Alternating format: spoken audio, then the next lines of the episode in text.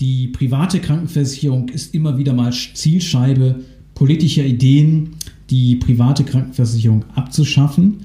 Und was die private Krankenversicherung bedeutet für die Finanzierung in unserem Gesundheitswesen, darüber spreche ich in der heutigen Folge. Versicherungsdschungel, Fachchinesisch, nerviger Papierkram und viel Gerede im blauen Anzug?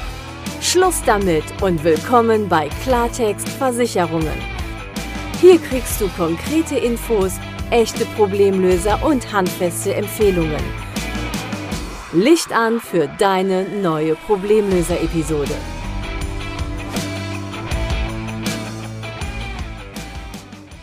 Herzlich willkommen zu einer neuen Ausgabe in meinem Podcast Klartext Versicherungen. In wenigen Wochen haben wir ja die nächste Bundestagswahl und äh, kaum ein Versicherungszweig ist ja so häufig Gegenstand auch politischer Ideen, politischer Meinungen ähm, und Konzepte wie das Thema Krankenversicherung.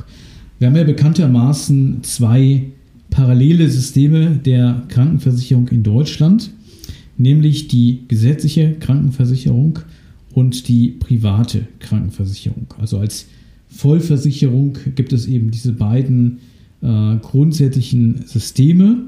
Und es gibt immer wieder auch Überlegungen, diese Systeme zusammenzuführen zu einer sogenannten Bürgerversicherung oder anderer äh, Namensgebungen, die aber zum Ziel haben, diese beiden Systeme zu, anzugleichen oder miteinander äh, zusammenzubringen.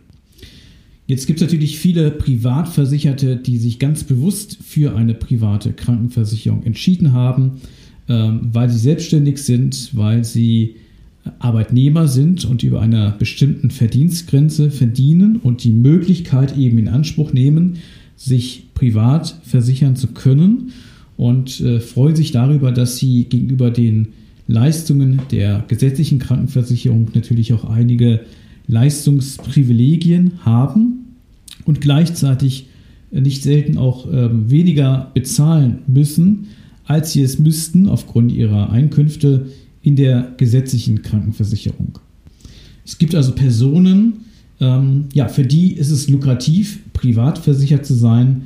Ähm, und zwar aus zweierlei Gründen. Einmal natürlich aufgrund des höheren Leistungsniveaus in vielen Tarifen und zum anderen aufgrund äh, geringerer Beiträge, die sie dann zahlen müssen. Gleichwohl gibt es auch ganz, ganz viele Privatversicherte, oftmals schon langjährig privat versicherte Personen, ähm, die erleben, dass die Beiträge in der privaten Krankenversicherung in den Tarifen, die sie nutzen, äh, immer weiter steigen.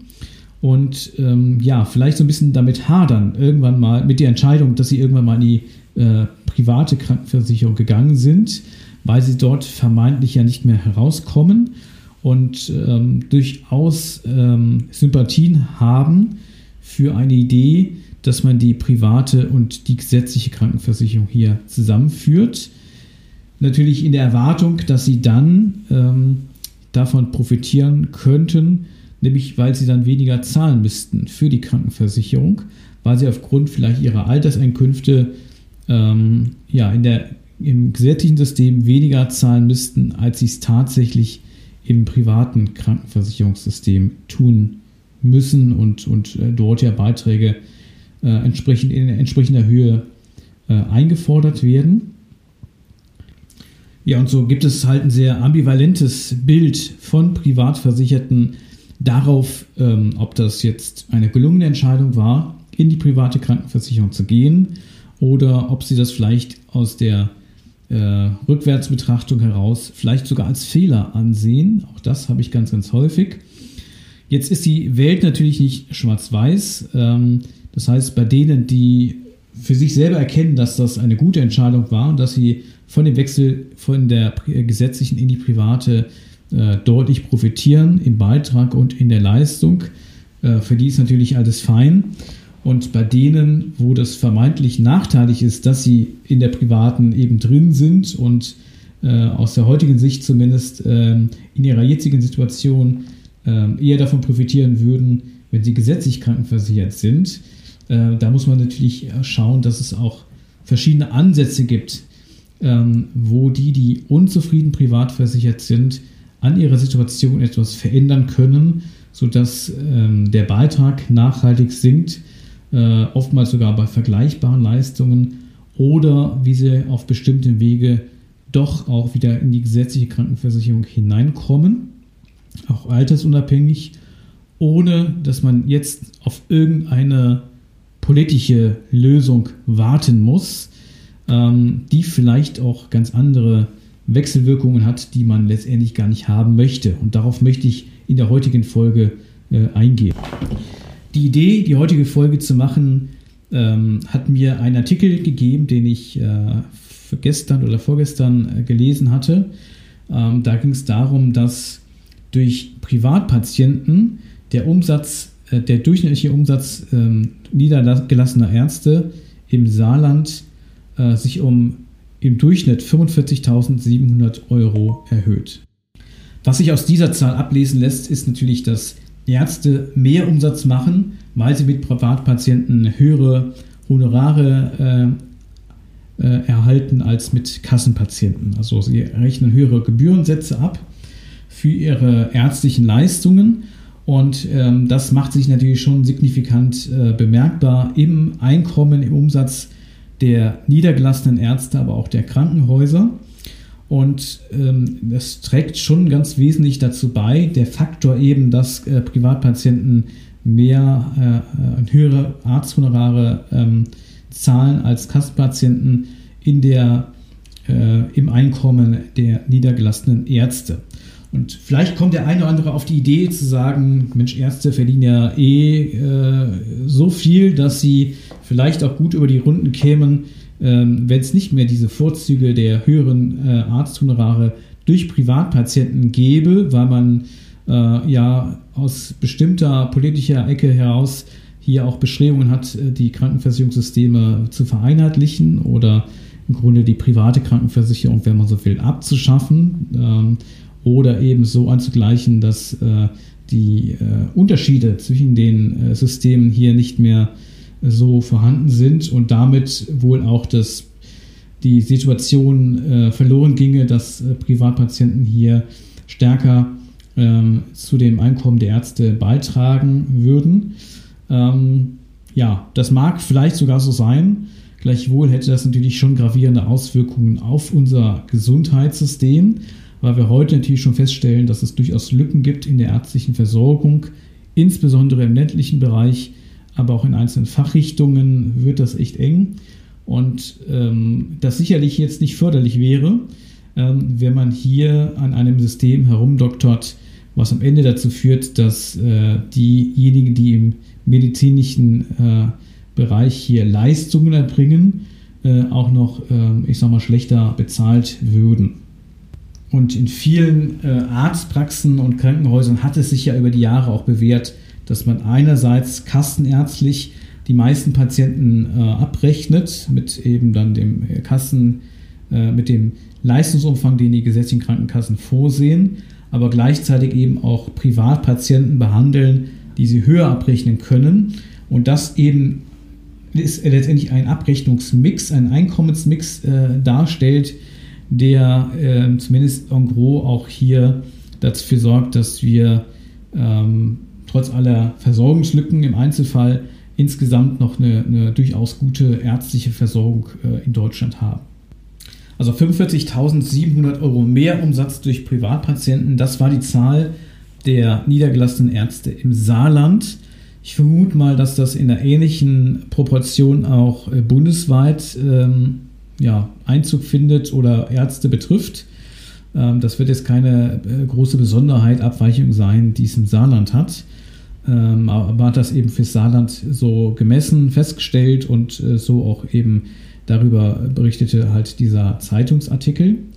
Und ich finde das gar nicht mal so viel mehr. Also wenn man ja ähm, berücksichtigt, dass da auch Personal hintersteckt in der Arztpraxis, dann erscheint das vergleichsweise moderat und gleichwohl ähm, wäre es wahrscheinlich durchaus ähm, schwierig, wenn diese Einnahmen tatsächlich dann auch fehlen würden. Also ähm, ich ja, möchte dafür sensibilisieren, das ist mir so ein Herzensanliegen, was ich mit dir in dieser Podcast-Folge teilen möchte, äh, dass es durchaus wichtige ähm, Eigenschaften gibt, die die private Krankenversicherung hat.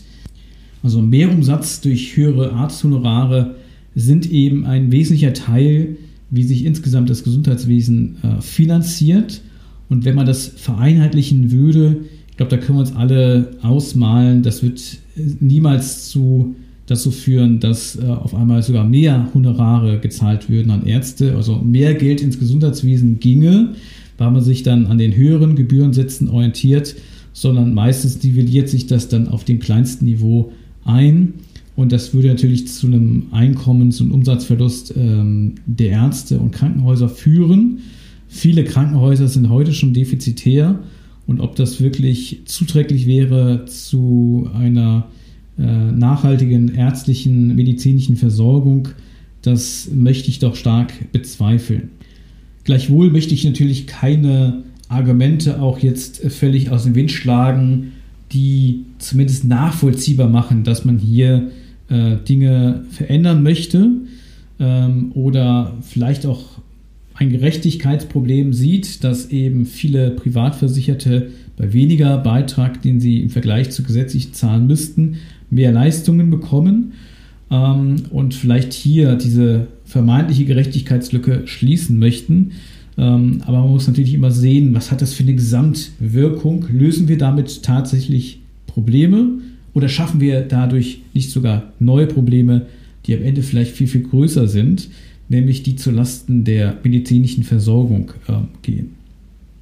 Und ich kann natürlich auch verstehen, wenn jemand äh, in der Beitragsspirale schon äh, ganz hochgerutscht ist in der privaten Krankenversicherung, dass er sich vielleicht danach sehnt, auf einfachem Wege wieder in die gesetzliche Krankenversicherung zu gelangen, was ja mit der Einführung einer Bürgerversicherung oder etwas Ähnlichem äh, durchaus äh, gelänge. Und hier muss man einfach sagen, es gibt weitere Möglichkeiten ähm, jenseits der Bürgerversicherung, die für den Einzelnen möglich sind, die aber nicht solch gravierenden äh, Auswirkungen hätten auf die Gesamtfinanzierung der medizinischen Versorgung in Deutschland.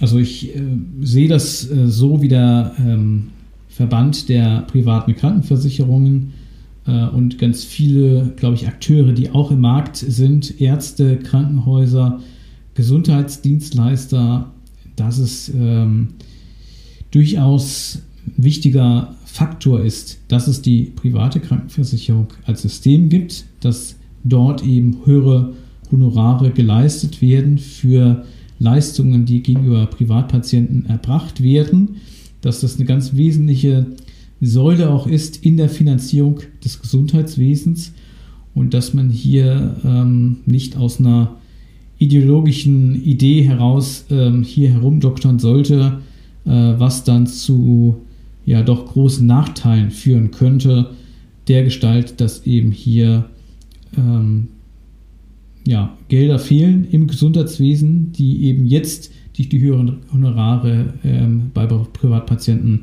eben verdient werden können und am Ende alle die Verlierer sind. Ähm, und ich glaube auch nicht, dass man dadurch, dass wenn man jetzt diese beiden Systeme, gesetzliche und private Krankenversicherung, zusammenbrächte, dann ähm, vielleicht die, die jetzt privat versichert sind und weniger zahlen, als die gesetzlich zahlen müsste, die natürlich dann auch im Beitrag hochschraubt, dass das äh, so viel Luft gäbe, um insgesamt ähm, die sich im Zuge einer Vereinheitlichung des Systems reduzierenden ähm, Einkünfte für Ärzte und Krankenhäuser auffangen ließen. Und es gibt auch entsprechende Gutachten, ähm, die nahelegen, dass damit da nicht zu Rechnen ist.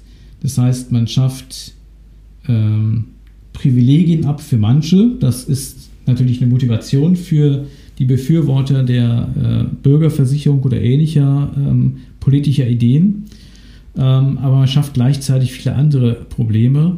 Und ähm, die Abschaffung von Privilegien, äh, die letztendlich zu Nachteilen für alle Beteiligten führen würde, aller Voraussicht nach, ist natürlich doch ähm, sehr zweifelhaft von, von der Sinnhaftigkeit. Und insofern, ja, möchte ich hier äh, meine Wertschätzung für die private Krankenversicherung, für den Beitrag der privaten Krankenversicherung zur Finanzierung des Gesundheitswesens mit dir teilen. Und gleichwohl weiß ich, und diese Fälle begleite ich auch äh, ganz, ganz häufig, ähm, dass die, die äh, unglücklich darüber sind, dass sie privat versichert sind, weil sie schon lange dort drin sind, eine Beitragsspirale erleben und wieder zurück möchten in die gesetzliche Krankenkasse, äh, dass ich äh, denen halt auf einem Weg helfe, ohne dass wir dafür diese Idee der Bürgerversicherung benötigen und mit all den Nachteilen, die das für das Gesundheitssystem aller Voraussicht nach hätte. Vielleicht ist es jetzt ein, äh, ja, so ein bisschen ein politisches Statement von meiner Seite zu den Überlegungen, zu den Gedanken, das hier in Frage zu stellen, die private Krankenversicherung. Grundsätzlich hat ja jeder die, die Wahlmöglichkeit, also jeder Selbstständige auf jeden Fall äh, und eben viele Arbeitnehmer ab einer bestimmten Verdienstgrenze, also die liegt in diesem Jahr bei 64.350. Wer Jahresbrutto hat, was äh, mindestens diese Zahl hat oder höher liegt, kann sich ja privat krankenversichern. Schwieriger wird es auf dem Weg zurück, wenn man mal in der privaten ist. Ist es möglich in die gesetzliche, aber da muss man natürlich gucken, wie das genau gelingt. Äh, aber die eine Richtung, äh, sich privat zu versichern, hat man natürlich die, die Wahlfreiheit unter diesen Voraussetzungen. Und äh, das sollte man sich immer gut überlegen, ob man das am Ende macht. Aber das kann ja jeder entscheiden, der ähm, dieser Personengruppe angehört.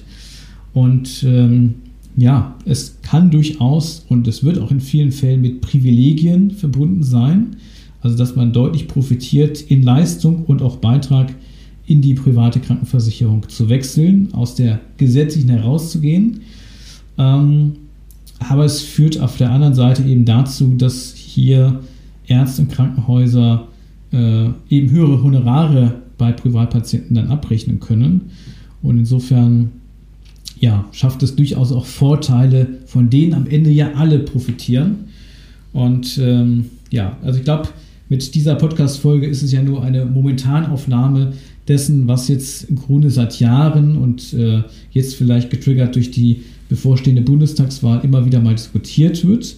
Wobei ich sagen muss, vor vier Jahren bei der letzten Bundestagswahl oder im Vorfeld der letzten Bundestagswahl war das Thema deutlich, deutlich präsenter, als wir es jetzt im politischen Diskurs erleben. Ähm, aber es ist natürlich ein Dauerthema und es treibt auch viele Menschen, die äh, krankenversichert sind. Und insofern wollte ich jetzt ähm, ja, hierzu mal ein Statement abgeben. Ähm, ich lade dich auch gerne ein, mit mir zu diesem Thema zu diskutieren. Wenn du vielleicht anderer Meinung bist oder äh, vielleicht noch mehr über dieses Thema wissen möchtest, äh, wohl wissen, dass wir das jetzt hier an dieser Stelle nicht politisch äh, äh angehen werden oder von meiner Seite aus, dass jetzt hier nicht im Fokus steht, sondern äh, meine Profession ist es eben, Menschen zu helfen die privat versichert sind, dass sie innerhalb der privaten Krankenversicherung hier äh, bei vergleichbaren Leistungen nachhaltig ihren Beitrag reduzieren können, und zwar lebenslang, oder in denen ich, ohne dass wir eine Bürgerversicherung brauchen, diesen Menschen helfe, wieder in die gesetzliche Krankenversicherung zu gelangen und das altersunabhängig.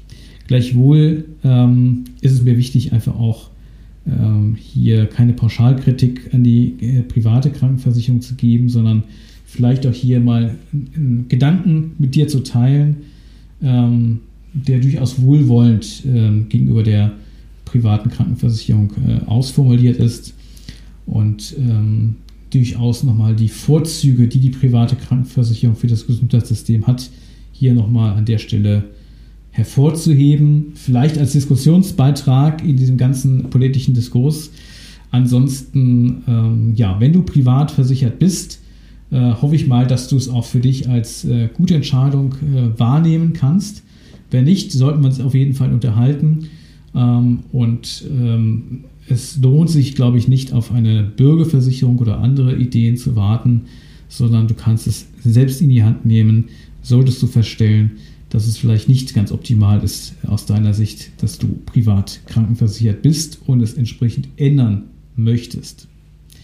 So viel aus der heutigen Woche. Ich wünsche dir äh, ganz viel Gesundheit, Ich wünsche dir, dass deine Präferenzen zur Bundestagswahl in Erfüllung gehen, äh, was am 26.09. dann als Resultat herauskommt. Ich wünsche dir gute Geschäfte, eine erfolgreiche Woche und ich bedanke mich fürs Zuhören. Ganz liebe Grüße, dein Stefan von Klartext Versicherung. Das war Klartext Versicherungen, dein Problemlöser-Podcast für mehr Durchblick in puncto Versicherung. Du willst mehr wissen? Dann ruf kostenfrei an unter 0800 PKV Line oder hör dir einfach gleich die nächste Folge an.